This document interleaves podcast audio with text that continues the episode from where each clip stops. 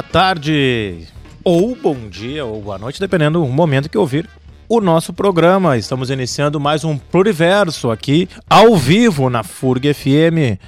Pluriverso, programa que aproxima a sociologia da comunidade e a comunidade da sociologia. Programa Pluriverso que também é reprisado toda aqui, vai ao vivo toda segunda aqui às 15 horas na FURG FM, mas também é reprisado na quinta-feira, às 13 horas, na Universidade FM, na desculpa, na UniFM, a rádio da uma das rádios da Universidade Federal de Santa Maria, que também reprisa na sexta-feira, às 17 horas, na Universidade AM, também da Universidade Federal de Santa Maria.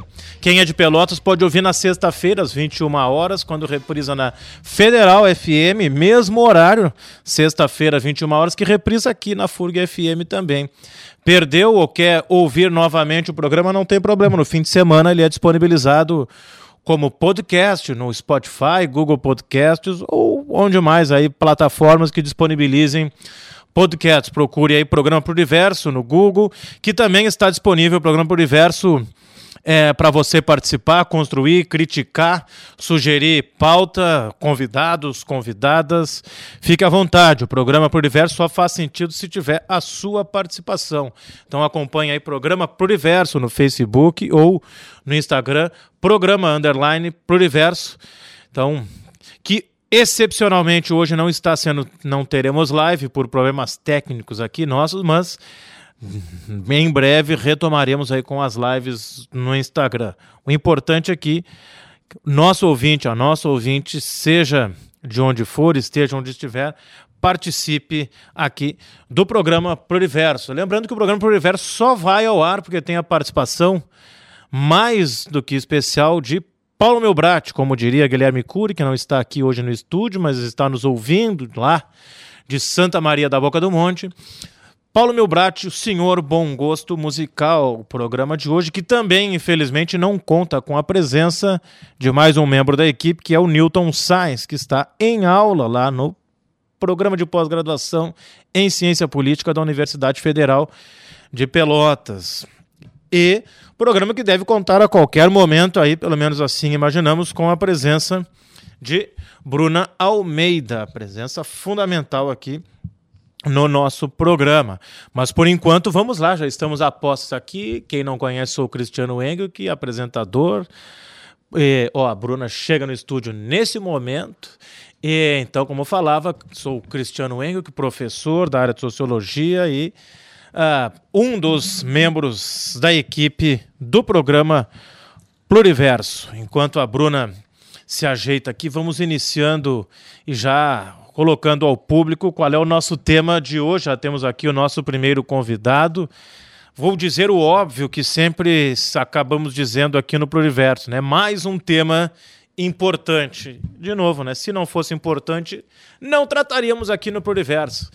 Então, tivemos semana passada, para quem nos ouve, para quem acompanha aqui toda segunda-feira, ou nas reprises, ou no Spotify, tivemos semana passada no programa Pluriverso já tivemos a pauta de sociologia e religião, tratando especificamente das chamadas religiões pentecostais, neopentecostais ou igrejas evangélicas, aí conversando né, com o professor Gustavo Teixeira, é, da Universidade Federal de Pelotas, e com o Eliezer Oliveira, da, do IF-RS Campus Livra, de Santana do Livramento, e tratamos aí desse tema de religião no, digamos, no seu aspecto cristão, pentecostal, neopentecostal e a importância na política brasileira hoje. Seguiremos na pauta da religião, da sociologia da religião, relacionando religião e sociedade, só que dessa vez indo para as religiões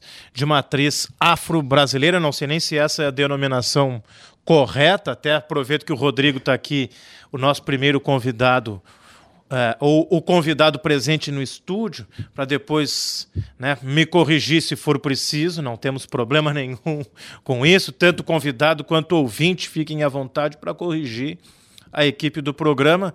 E antes de passar a palavra a ele, passo a palavra à Bruna, que já sentou, respirou e agora, com calma, dá a nossa saudação aqui. Boa tarde, Bruna. Boa tarde, boa tarde, Cris, boa tarde, Rodrigo. Muito obrigada pela presença. Boa tarde a todos e todas que nos ouvem. Eu cheguei atrasada, mas cheguei. Uh, como sempre, quero lembrar que nosso programa é ao vivo. Então, quem quiser participar com a gente, mandando sugestões, mandando críticas, mandando perguntas para os nossos convidados ou para a gente que faz parte do, do programa. Nós temos uma página no Facebook que é Programa Pluriverso e temos um perfil no Instagram que é Programa underline pluriverso. Muito bem. Bruna, quem é o nosso primeiro convidado que já está aqui conosco? O nosso convidado de hoje é o Rodrigo, Rodrigo Lemos Soares, querido. Está na minha vida há muitos anos, então é uma honra tê-lo aqui, estudioso. Tem um currículo muito extenso e e pode conversar com a gente sobre a questão das religiões afro, nos explicar, começando nos explicando a denominação, né, e se apresentando. Boa tarde, Rodrigo. Uh, boa tarde, Bruna. Boa tarde, Cris, ou Prof. Cris, né, como eu costumo chamar também. Uh, é um prazer estar aqui com vocês, né, e já agradeço pela, pelo convite e pela oportunidade de trazer essa temática que eu tenho pesquisado bastante, tenho me debruçado há algum tempo, ainda que uh, eu insisto em dizer em eventos, em lugares que eu vou, que eu não me sinto como voz autorizada, uh, mas me sinto como aquela voz que vem desses lugares, das comunidades terreiro, né?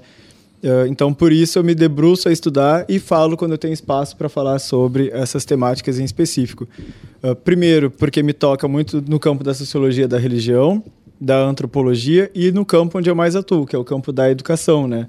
Compreendendo toda essa dinâmica religiosa a partir da produção dos corpos, que é da minha área de formação, que é a educação física, né, como formação inicial.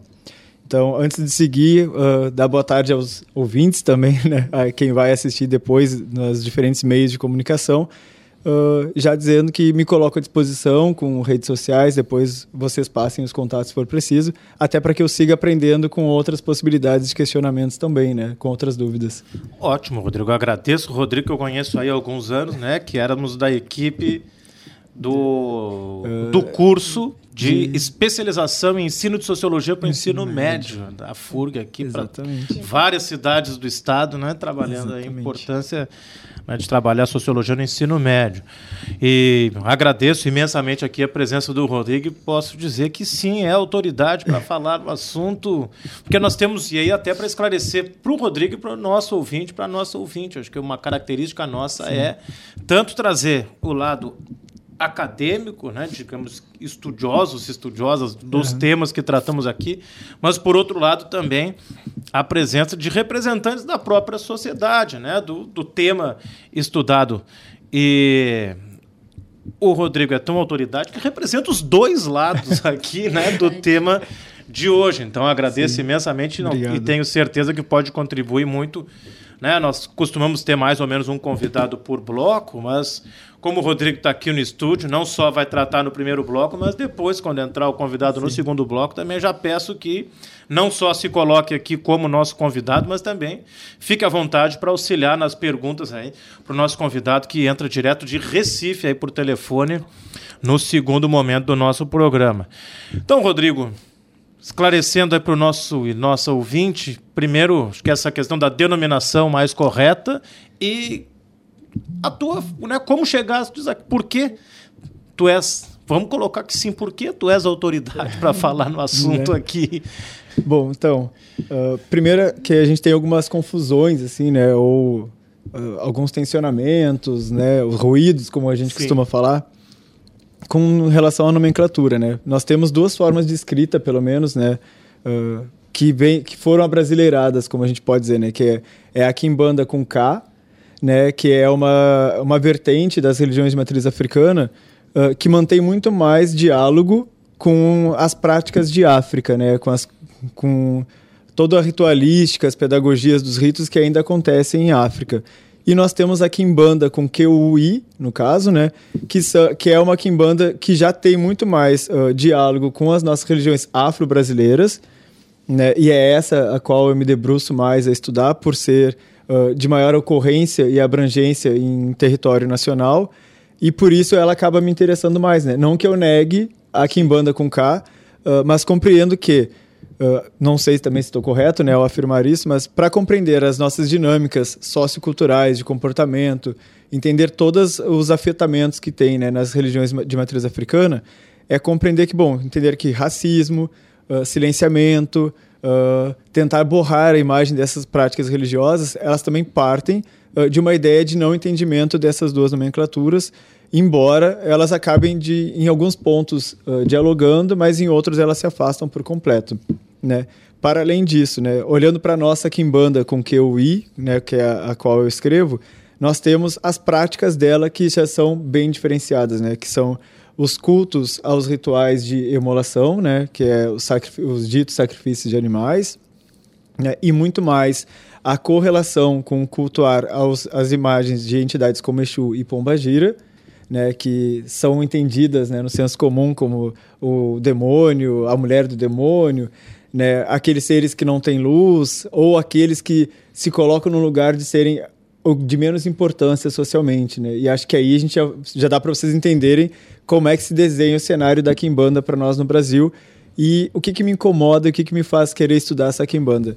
É que vivenciando o campo da escola ou os, os demais espaços de educação do quais, dos quais circulo, como a associação LGBT, uh, ah, os espaços de dança, que eu também trabalho com dança, é o quanto a gente tem de preconceito, negação, invisibilidade e violência sobre os sujeitos que têm essa prática como uh, a sua matriz primeira de religiosidade e fé.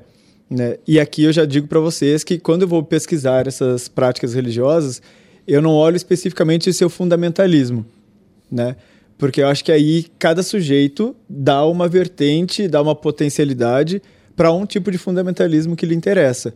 Uh, mas enquanto professor, enquanto docente, o que me preocupa ao olhar essas religiões, essas práticas, é entender como que elas chegam no espaço escolar, no espaço acadêmico e o que sofrem os sujeitos que dela que defendem né, a sua existência. Então, acho que eu já me situo nesse lugar, porque eu venho de comunidades terreiros Sim. e olho para esses lugares dizendo, bom, uh, a escola ela negou as minhas práticas religiosas durante toda a minha educação básica, todo o meu processo de escolarização. Na universidade, em muitos momentos, ela também foi negada, foi silenciada. Uh, mas encontrei na minha orientadora na época da educação física, a professora Mary Rosane Santos da Silva, alguém que disse: não, é isso que tu quer pesquisar, então vamos. E aí eu passei a escrever academicamente, né, dizendo uh, sobre essa, esse meu lugar, né, que é o meu lugar, a minha comunidade terreiro, que é esse o lugar que de fato me educa.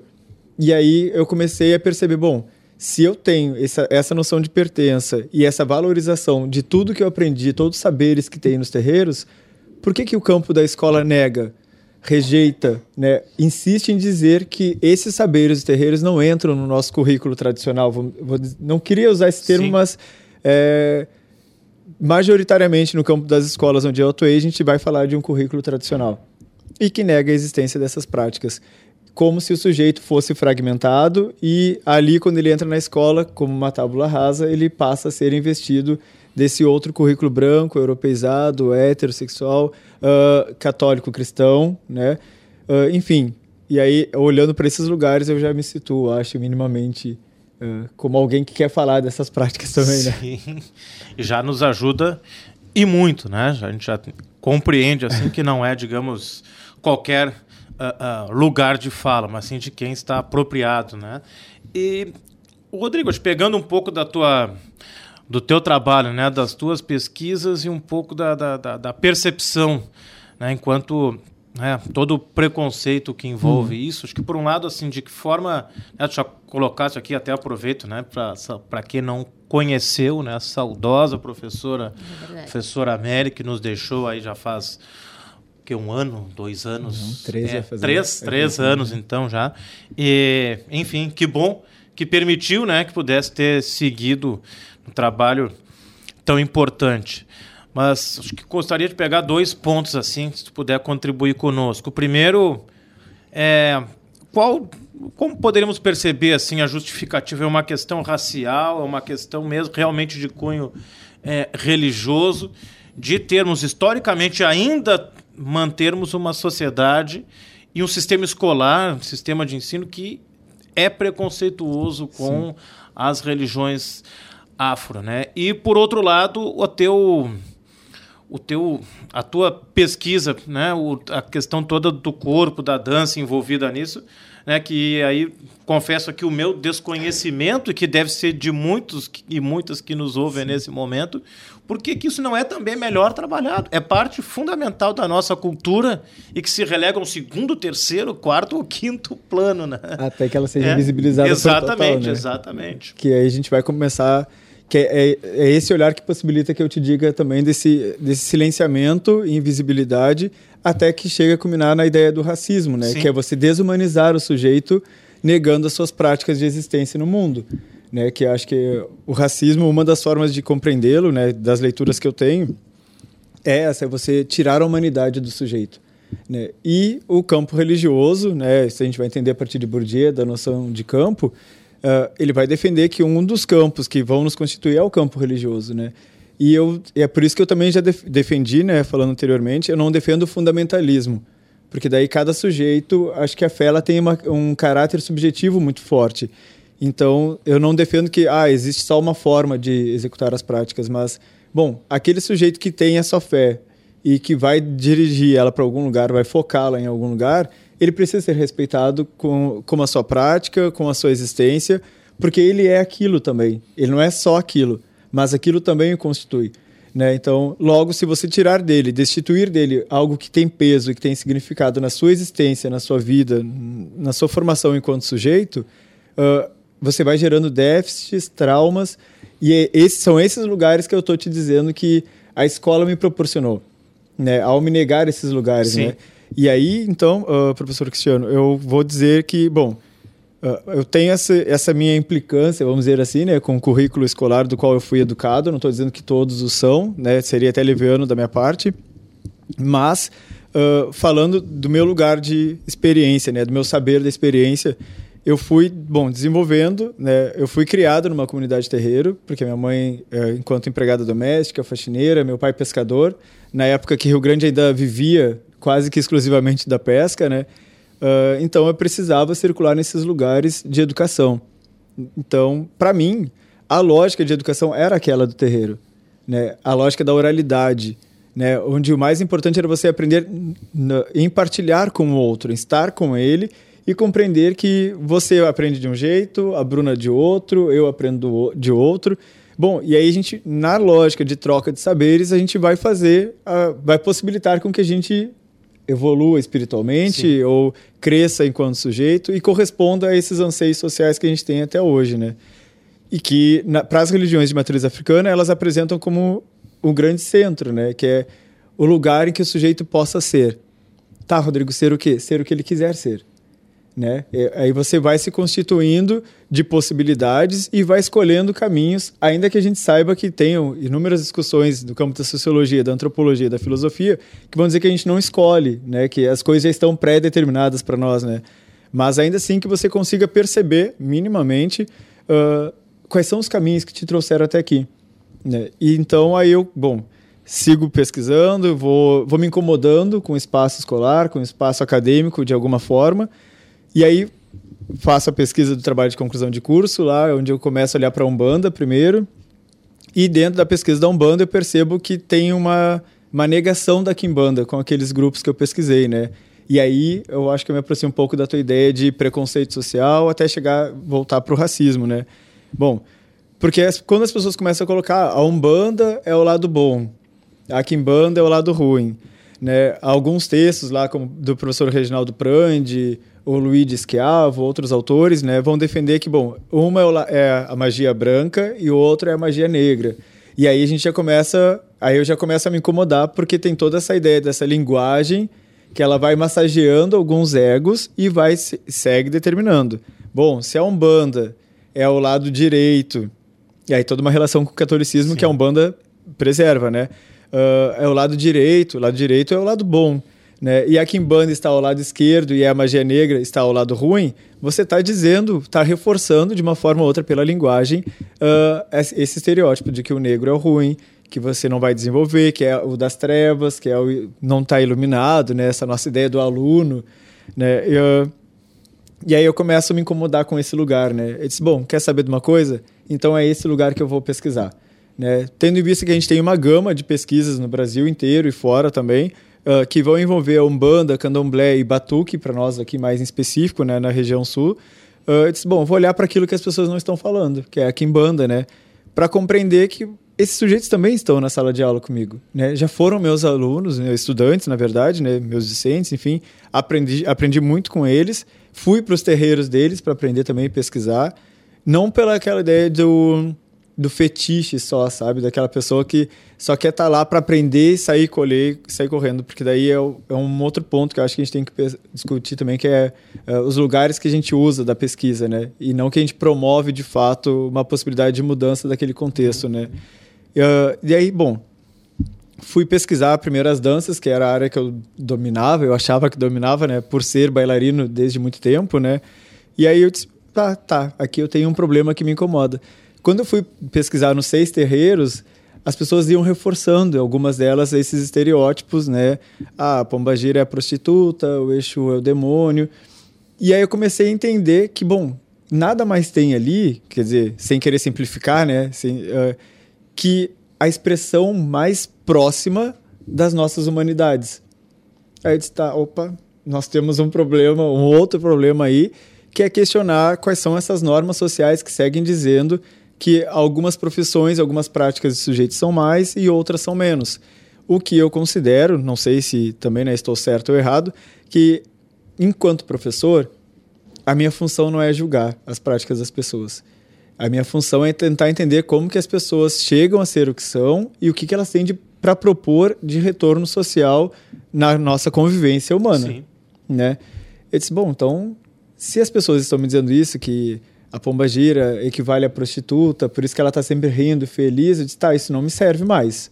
Né? Porque daí eu, caio na ideia de um senso comum.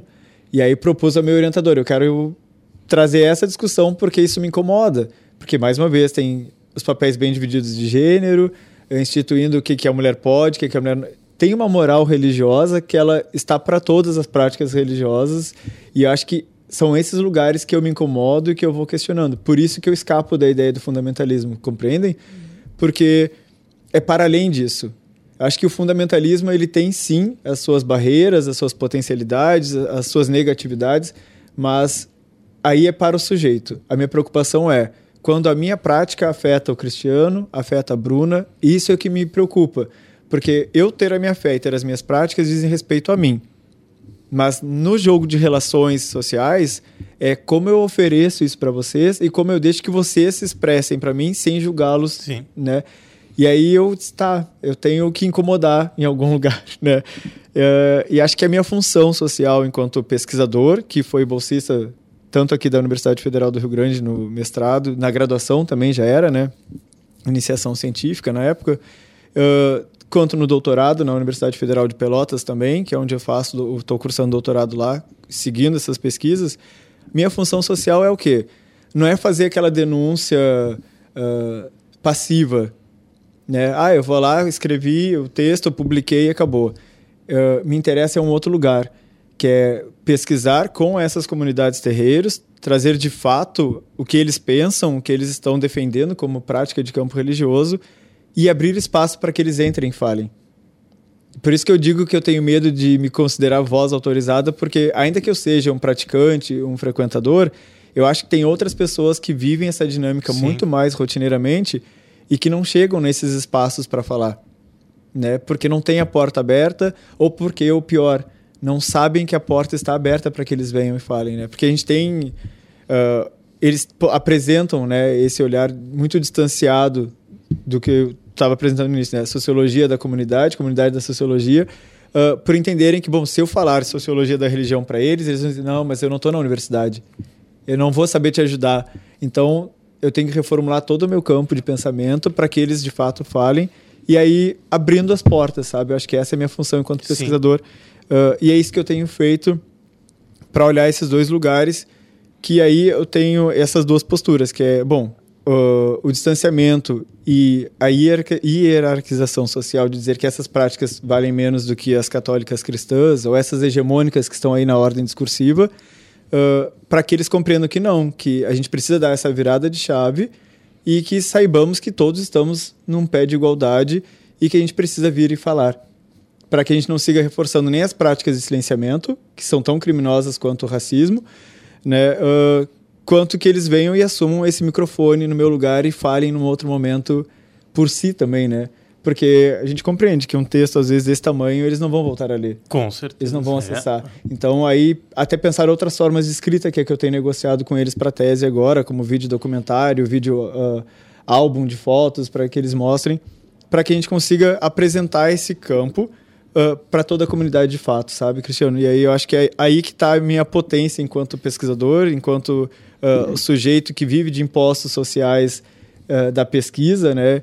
E essa é a minha forma de retribuir para esse campo uh, religioso que é a Kimbanda, que ainda passa por todo esse processo de negação, invisibilidade e menosprezo social quando ele é comparado com a ideia da Umbanda como direita e eles como esquerda, Sim. magia negra e afins, que está errado também de alguma forma, né?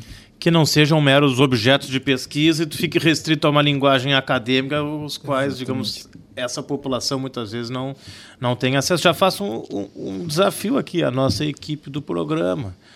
Porque então, nós teríamos outros, outro convidado, outro Rodrigo é. para estar aqui hoje, que infelizmente não sei se está nos ouvindo, o professor Rodrigo Leistner, que é da área da sociologia da FURC, que trabalha também com religião afro numa outra, numa outra perspectiva. Uhum. Então já, já convido aqui o Rodrigo que está aqui, o Rodrigo Soares, a voltar depois também com a presença do Rodrigo Leisner e pessoas, digamos, praticantes, membros da comunidade para também fazer esse, essa conversa aí num outro, de uma outra forma que eu tenho certeza que será em breve um outro programa, já nos aguardem em breve. Perfeito. Continuaremos com essa pauta. Bruna. Eu sempre peço né, o feedback do, dos ouvintes e sugestões. Enfim, a gente recebeu uma a mensagem de uma ouvinte da Márcia e ela diz: o Rodrigo se manifesta de forma clara e decisiva. Muito bom. Então, Nossa, reforçando o convite para voltar, né? Os ouvintes estão gostando do feedback, é bem positivo. E quando tu falas dessa questão da, da religião, né? De que forma tu, tu pensas isso e tu estudas, eu me veio a, a, concepção de Weber assim sobre a religião, que ele diz que ele não vai estudar a religião para dizer o que, que é certo, o que, que é errado, se é verdade, se não é, mas a forma que isso se manifesta no cotidiano, né? Politicamente, economicamente. E e dentro dessa perspectiva, eu fiquei pensando assim sobre a questão do no, no, teu estudo e, e sobre o que tu falaste da tua vida, né, na tua vida escolar, assim, e, e principalmente da questão do, do eurocentrismo na, nas escolas, da forma que, que a religião é colocada. E de que forma isso tu acha que influencia, assim, na identidade cultural nacional, sabe? Na forma que a história é contada, como isso é passado nas escolas para os uhum. alunos, entende? Porque a gente, né, Uh, a gente já está falando só da questão religiosa, quando a gente trata das, da religião afro, eu acho que a gente tem toda a historicidade, a história do Brasil, ela caminha junto né, com a história da religião afro. Então eu queria que tu colocasse um pouquinho para gente. Então, acho que, bom, o currículo, né, como um autor que eu trabalho bastante, que é o Tomás Tadeu da Silva, já vai dizer que ele é a relação de poder. Né? E por si só é uma relação de poder que ela é muito bem polarizada, principalmente dentro da escola, uh, quando nós, enquanto professores da educação física, temos menos tempo para viver com os, com os estudantes na sala de aula, né? E às vezes nas nossas relações de trabalho nós acabamos nem nos inserindo nos, nos planejamentos ou na formação do projeto pedagógico das escolas, né? Uh, enfim, mas uh, percebo sempre, Bruna, que o currículo, quando ele conta essa história a partir de um único viés, ele já se apresenta como uh, um artefato cultural, forjador de identidades e né, aquela ideia da identidade diferença também do Tomás, que ao forjar uma, ele já silencia outra automaticamente. Né? E bom, se ele já tem esse lugar de dizer uh, qual é o saber que vai estar presente em determinados componentes curriculares né, ou disciplinas, né, embora eu não goste muito desse termo, mas o currículo ele vai fazer isso, né? Uh, não o currículo, porque ele não é uma instituição, né? O currículo ele tá, ele é o documento, né? Mas quem faz ele são as pessoas. E aí é que está o meu problema. Por isso que não é a prática religiosa, mas é como que eu, enquanto praticante religioso, vou pensar o currículo para uma determinada escola, para determinados sujeitos. Porque o currículo ele vai dizer quem é o sujeito que vai sair formado daquela escola, né? Bom, então, dito isso, uh, a, o nosso processo identitário brasileiro, como tu bem colocou, Bruno, ele é paralelo a toda essa historicidade das religiões afro-brasileiras e todo o, todos os modos com os quais eles tiveram, as estratégias que eles tiveram que utilizar para sobreviver em solo brasileiro, né? E aí nós temos estudos que vão falar da questão de que, bom, ah, eles eram só esquizofrênicos, eles eram apenas revoltados, eles eram apenas... Porque a gente não tinha esses conceitos ainda, né? Depressão, esquizofrenia, não tinha, né? Uhum. Era aquela ideia que ainda hoje a gente fala erroneamente que o que a pessoa tem ou é falta de louça para lavar, ou enfim, né? É, que a gente nega a sensibilidade do outro numa sociedade que cada vez mais invisibiliza a existência do outro. E isso as religiões de matriz africana sabem muito bem o que, que é, porque elas convivem isso desde que esses sujeitos são arrancados de África, de suas culturas, né, uh, passam por esse processo de aculturação, né? Essa ideia de virem para cá para receber luz dos jesuítas e sobreviverem é toda essa ideia, uh, essa, essa falácia da qual a gente foi educado no nosso processo de educação. E então, uh, quando eu penso, quando eu estabeleço que meu pensamento é esse, eu estou já defendendo que, bom, as teorias do, do currículo, como elas foram se desenhando, elas precisam ser revisitadas no espaço escolar, né? Porque o próprio Tomás, né, ele vai dizer que, bom, nós temos as teorias tradicionais, as críticas, as pós-críticas, temos outras que estão aí nos entre lugares, no meio do caminho, que vão possibilitando que a gente pense a educação hoje, tá? E que todas elas também podem estar em operacionalidade hoje, né? Tá, ok, perfeito. Tem, se tem o um estudo do currículo, eu respeito toda e qualquer pesquisa e eu acho, tá, vamos olhar para esse estudo que foi feito. Mas o que me preocupa, Bruno, é o modo como você vai colocá-lo em prática. Porque é o modo como você traz ele de fato para a sua sala de aula, a partir dos conteúdos que você escolhe enquanto professor, enquanto professora, é que vão determinar, principalmente, uh, o tipo de narrativa, discurso que você vai impor na sua aula, na sua disciplina, no seu componente curricular. E aí, mais uma vez, eu caio na ideia primeira, que o problema está na prática humana de educar o outro, de relacionar-me com o outro porque o currículo ele é só uma instituição. Nós temos uma LDB que diz, né, ou agora a Base Nacional Comum Curricular, que diz a ideia, essa ideia que a gente tem de conteúdos mínimos, uh, para que a gente tenha uma equidade de saberes né, em, no Estado brasileiro. O que eu acho também muito preocupante, assim, mas enfim. Uh, tá, mas é o modo como você traz isso para a sala de aula. E eu tenho conversado isso agora com os alunos na graduação. Eu tenho uma disciplina de estágio, tenho disciplina de didática, organização do trabalho pedagógico também. E eu digo para eles: bom, como é que vocês trariam isso para a sala de aula? Ah, professor, mas eu não, eu não sei o que falar disso, então eu não posso falar. Eu disse: não, mas é aí que tá. Traz e escuta o que os outros têm a dizer para vocês sobre como é que são essas práticas, como é que eles se definem, para depois tu recorrer a esses autores clássicos, Sim. como a gente chama, uh, para dizer, para formular o teu juízo de valor. Porque não dá para negar que nós temos os nossos juízos de valores. Mas é o que eu digo para eles. O meu juízo de valor, ele vale para mim. Ele não pode passar a ser a moeda de troca do meu processo de educação. Porque quando ele passa a ser a moeda que determina o que, que é o certo, o que, que é o errado no espaço da, da educação, eu estou mais uma vez negando e silenciando identidades e violentando pessoas. E aí a gente está mais uma vez, uh, mais de 500 anos depois, revivendo a história. Uma história que não parou de ser vivida, mas aí você está enaltecendo. Você está mais uma vez dizendo que aquele sujeito que está lá, que tem essas práticas religiosas, que tem como diálogo as vertentes de matriz africana, né, ou afro-brasileiras, né, uh, que eles uh, não podem levar aquilo para o espaço da sala de aula, porque aí quando são eles que apresentam a escola é laica, mas quando é o coleguinha que vai chegar com a Bíblia, que vai para a nossa aula de educação física com a saia, né? enfim, com os outros atributos das outras vertentes religiosas, e aqui não estou fazendo juízo de valor, estou exemplificando, sim. né? É, o quanto eles são menos. E aí o quanto eles precisam abrir mão das suas guias, abrir mão dos seus turbantes, abrir mão dos seus anéis, seja lá de qual for o marcador identitário daquela religião, para ele frequentar a minha aula para que eu me sinta confortável com isso. E então, acho que aí o currículo, a história do Brasil e a nossa história da educação brasileira uh, tendem a reforçar esses estereótipos de negatividade, de invisibilidade e o pior de tudo, ou também nesse pacote de coisas ruins, como eu digo, né, que é da violência. Uma violência que é sim religiosa, que é sim preconceituosa e que ela não pode se estabelecer no campo educacional. Então eu faço o tempo inteiro nas minhas nos componentes curriculares que eu estou lecionando agora na universidade, eu faço eles pensarem justo sobre esses lugares. Como é que eu posso planejar? Como é que eu organizo um planejamento que eu vá dar conta minimamente de não silenciar e não negar que essas pessoas estão ali, diferentes religiões, né, não só as de matriz africana, mas que eu consiga mediar esses saberes.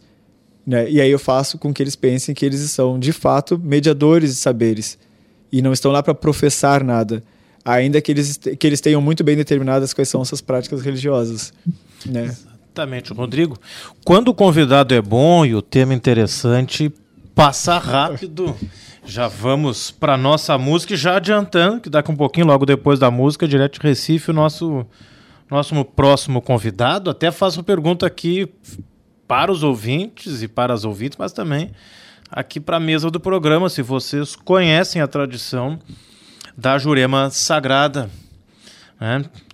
é, é, que traz aí religiões de matrizes africanas, indígenas, então teremos aí no segundo bloco esse o nosso tema. E para dividir um bloco do outro, temos a música. E a música que teremos agora é a música Herança Africana, de Afoxé, povo de Exu.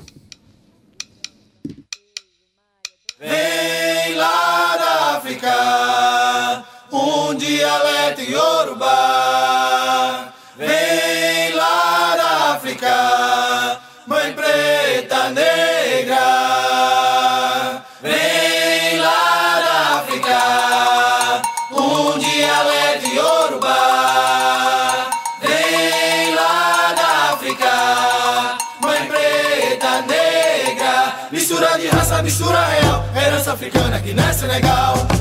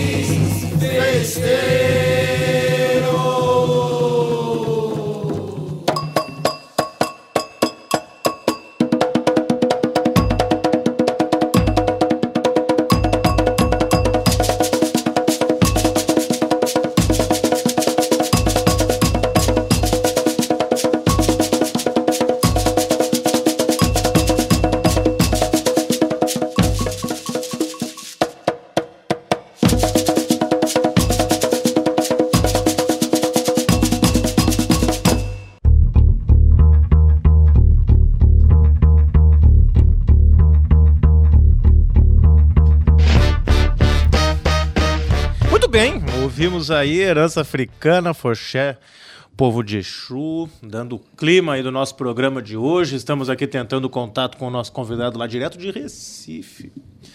é, o nosso convidado que é Alexandre Lomilodo. Não sei se eu acertei Lomilodó, como é que é exatamente o nome. Quando ele entrar, eu vou pedir desculpa e fala né, a sua forma correta de pronunciar. E né, para tratar aí de Jurema Sagrada, ele que é um sacerdote juremeiro. Então estamos aqui, o Paulo fazendo a ligação aí, que estamos com alguns probleminhas, espero que a gente resolva. Hoje não vamos ter tempo de discutir, mas até já vou deixar a, a provocação aqui para o Rodrigo e já é o convite para um próximo. Lembro que um dos pontos tratados aqui no último, no último Pluriverso foi.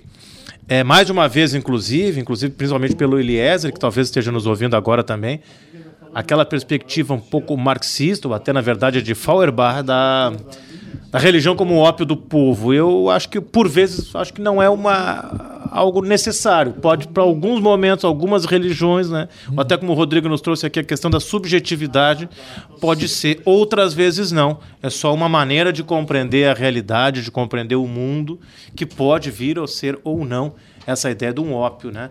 Do povo. E para quem ficou curioso, lembrando que este programa já está no Spotify. Então, quem perdeu o nosso programa ao vivo, as nossas reprises, pode procurar no, no Spotify. Os nossos programas ficam lá em forma de podcast.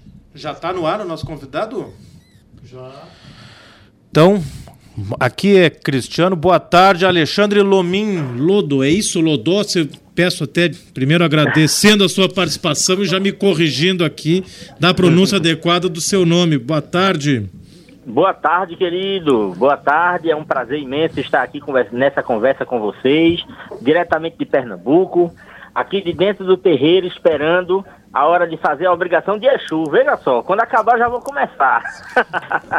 Olha que maravilha. Então, mais uma vez aí agradecemos. Então, de novo, quem está aqui no estúdio é Cristiano, Bruna, nosso convidado, professor Rodrigo. Estamos tratando aqui do tema justamente de religiões de matriz afro. E eu acredito, eu pelo menos confesso a minha ignorância, e não sei o quanto no Brasil se conhece aí sobre a Jurema Sagrada, a sua história, se pudesse aí rapidamente, né, para quem nos ouve nesse momento aqui no sul do Rio Grande do Sul ou através das redes sociais em todo o mundo, o que é a Jurema Sagrada? o que é a Jurema Sagrada? Isto. Vamos lá. Vamos lá.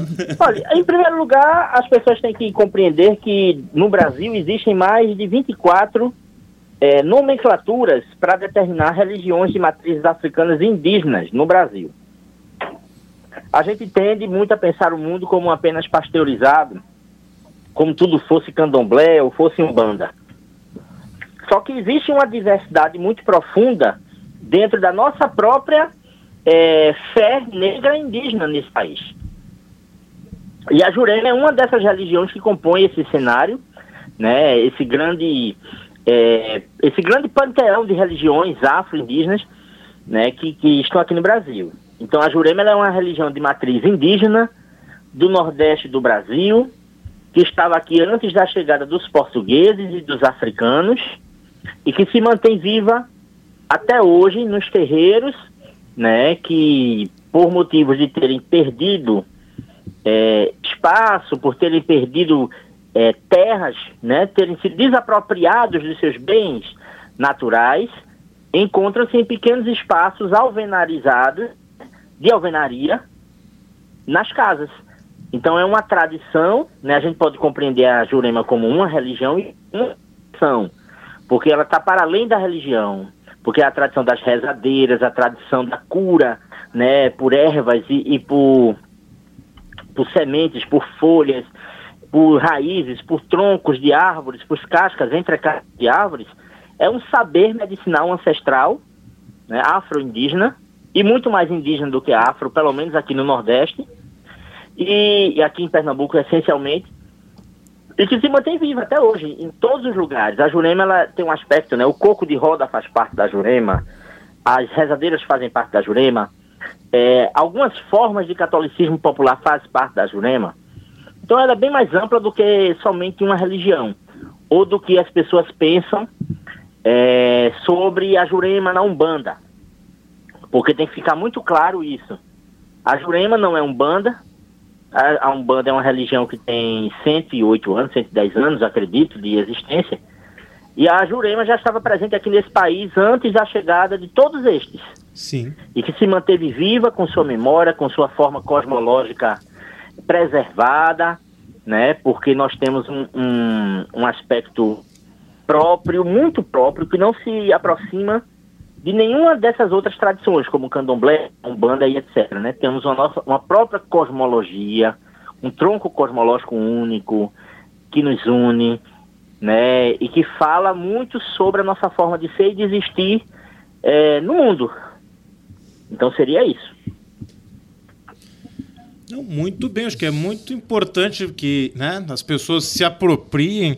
Eu acho que uma pergunta que era um pouco no sentido que a gente vinha aqui no primeiro bloco do programa, a, a Jurema Sagrada, ainda que seja né, anterior à própria chegada do europeu aqui, acredito que seja ainda tratada com certo, com certo preconceito por parte da nossa sociedade como um todo. Isso se verifica aí no, o- o- em Pernambuco ou no Nordeste como um todo. Como é essa relação né, com, com a sociedade de maneira geral? Olha, a Jurema é uma religião que sofre muito racismo religioso, né? Assim como as demais religiões de terreiro, Sim. nós somos igual. Contudo, há um, um peso maior nessa questão. A Jurema, ela é uma religião que sofre um processo histórico de inanição por causa dos aspectos eh, que envolve a, o nagocentrismo, né? Nesse país, porque assim, tudo acaba que depois que as bibliografias estudaram muito o candomblé da Bahia, os autores, as autoras, os doutores lançaram muitas teses sobre, referendou muito o candomblé e as religiões outras, como por exemplo o Terecô, a Jurema Sagrada, o Jaré, né, o tambor de Mina, o batuque do Rio Grande do Sul, ficaram relegados a uma espécie de, de, é, de, de um aspecto de coadjuvantes de toda, esses, de toda essa história, né? E isso nos prejudicou muito, porque até pessoas do candomblé têm preconceito com a Jurema, também, né? Porque ela é uma religião muito da terra, uma religião onde as entidades e as divindades têm uma característica completamente própria, por serem homens e mulheres do Nordeste, né? É, por exemplo, para exemplificar aqui, deixar bem, bem, bem translúcido, nós cultuamos, por exemplo, Malunguinho, que é uma divindade que foi um líder quilombola importantíssimo da história do país, Sim. tão importante quanto Zumbi dos Palmares, que não é conhecido ainda, pelo menos num campo maior, embora que ele seja muito reconhecido nos terreiros, mas na historiografia ele não é ainda. É, ele foi um homem muito violento em vida, um, um guerreiro, uma pessoa que realmente tinha que ser como ele era para defender. Né? Temos a mestra Paulina, que foi uma prostituta da beira do cais. E essas são as entidades que nós cultuamos, que nós adoramos, que nós temos o maior amor e afetividade, por, porque elas são realmente um contraponto, são realmente um contradiscurso hegemônico às religiões predominantes nesse país. E, na e também contra a moralidade judaico-cristã. Então ela já sofre um preconceito por causa disso, porque é uma religião onde você vai encontrar eh, esses mestres e essas mestras da Jurema, os poucos dos índios, se utilizando, por exemplo, do fumo, do tabaco, com, que é um parado da Jurema, da bebida da Jurema, de outras bebidas, que são sagradas para a gente, né? E que tem uma interpretação completamente diferente. Então a sociedade interage com a gente de forma sempre muito violenta, porque os terreiros de Jurema geralmente são muito pobres. É, nós fazemos parte de, um, de uma comunidade muito carente em diversos aspectos. Os templos de Jurema, poucos são grandes, né? A maior parte dos templos de Jurema são terreiros pequenos, de pessoas muito pobres, que passam por muitas dificuldades. Então, a questão social e a questão do racismo juntas eh, promovem um massacre da nossa história. Para vocês terem ideia, a Jurema só recentemente teve eh, um conjunto de pesquisas que pudesse dar história. Ela ainda está num processo de legitimação, autores, poucos, a estudaram de forma muito superficial, né? E fizeram com que ela tivesse uma visão subalternizada na sociedade e no meio acadêmico.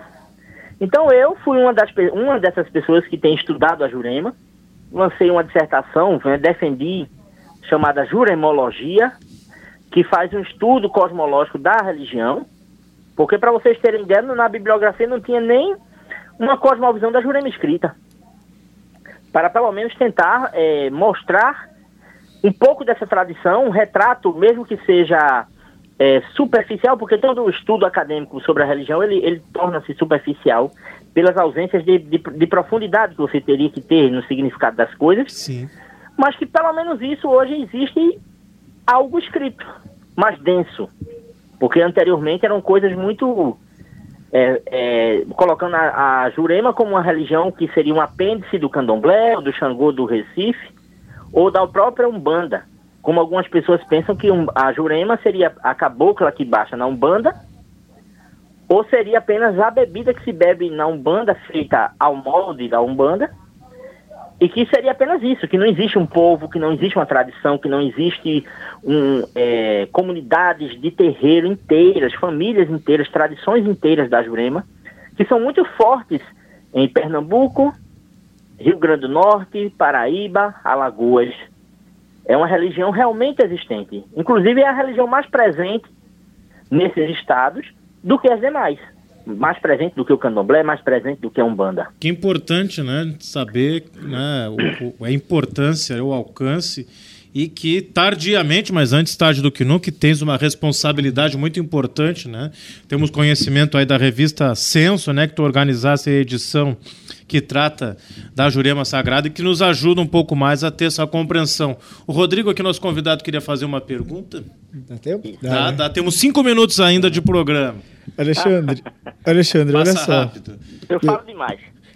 Nada, porque para quem quer aprender é sempre pouco, né? Ainda mais. Acho que quem vem de comunidade terreira, a gente entende a potência e a necessidade da oralidade para que a gente siga aprendendo, na verdade, né? Isso. E eu queria te perguntar, ah, como eu olho muito para o campo da educação, principalmente olhar para a escola, ah, como é que tu observa essas relações desses filhos de juremeiros, né, ou sujeitos que são da Jurema, que vivem nessas comunidades terreiras, e a relação deles com o campo escolar aí da região? Como é que se dá essas, como é que se, se desenvolvem essas relações no seio de vocês aí? Uhum.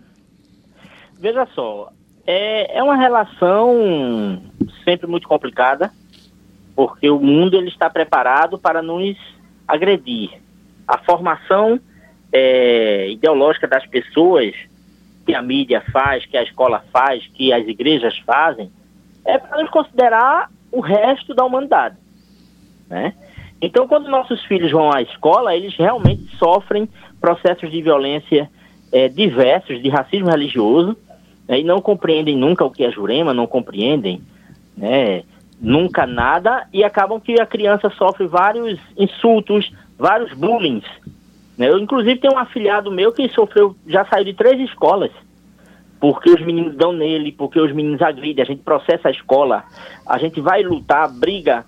A gente vive o tempo todo envolvido em confusões, em problemas, porque a sociedade e as famílias estão eh, fomentando essas ideias racistas. Principalmente agora com esse governo amaldiçoado de Bolsonaro, que fortalece mais ainda né, esses racistas, esses intolerantes, e que nós temos que combater com muita veemência. Né? Contudo, a gente, alguns, há dois, três anos atrás, plantamos um primeiro pé de jurema em uma escola pública em Pernambuco.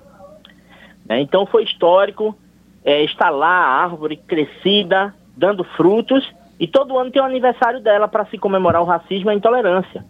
E isso faz parte da nossa construção de luta, tentando é, amortizar os impactos do racismo para nossos filhos e filhas, né? Contudo, ainda é tudo muito embrionário, porque como a gente não tem grana, a gente não faz nem, não temos nenhum deputado ou prefeito ou vereador eleito para nos defender, a gente fica vulnerável a esse ao que o Estado quer impor. Né? E, infelizmente, segue-se nessa perspectiva com o povo de terreiro ainda permitindo ser subalterno, numa perspectiva de que não consegue eleger ninguém, não se responsabiliza consigo próprio, e a gente fica à mercê dos evangélicos que elegem mais e mais pessoas para fazer leis para nos oprimir. Exatamente. Alexandre, gostaríamos de continuar a nossa conversa. Espero que em outro momento aí tu possa voltar a contribuir com o nosso programa. Com certeza temos muito a conversar aí sobre. Jurema Sagrada, sobre o teu trabalho também, a tua atuação, que muito pode contribuir aqui conosco. E já aproveito para parabenizar também pelo teu trabalho. Obrigado, queridos. É, Sintam-se à vontade em me contactar para a gente ter várias conversas, porque nós temos muito que trocar. Muito obrigado aí, uma boa tarde. Uma boa tarde, muita axé, salve a fumaça, salve a Jurema Sagrada. Axé. Muito bem. Aproveito para agradecer também ao Rodrigo Soares agradeço, aqui pra né? gente. Rodrigo, muito obrigado. E também já reforço o convite, o Rodrigo voltará aqui Voltará. ao Pluriverso. Abriu a porta e eu tô entrando. Então é isso, estamos encaminhando, Bruna, a música para encerrar o Pluriverso de hoje, que é. Deixa comigo então, Negrume da Noite, com Luma e só do samba.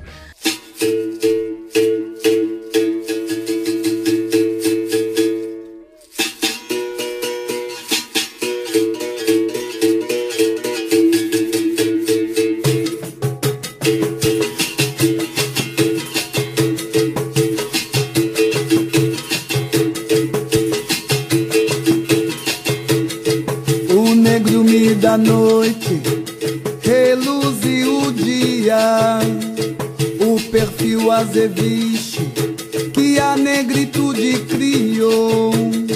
O negrume da noite reluzia o dia, o perfil azeviche que a negritude criou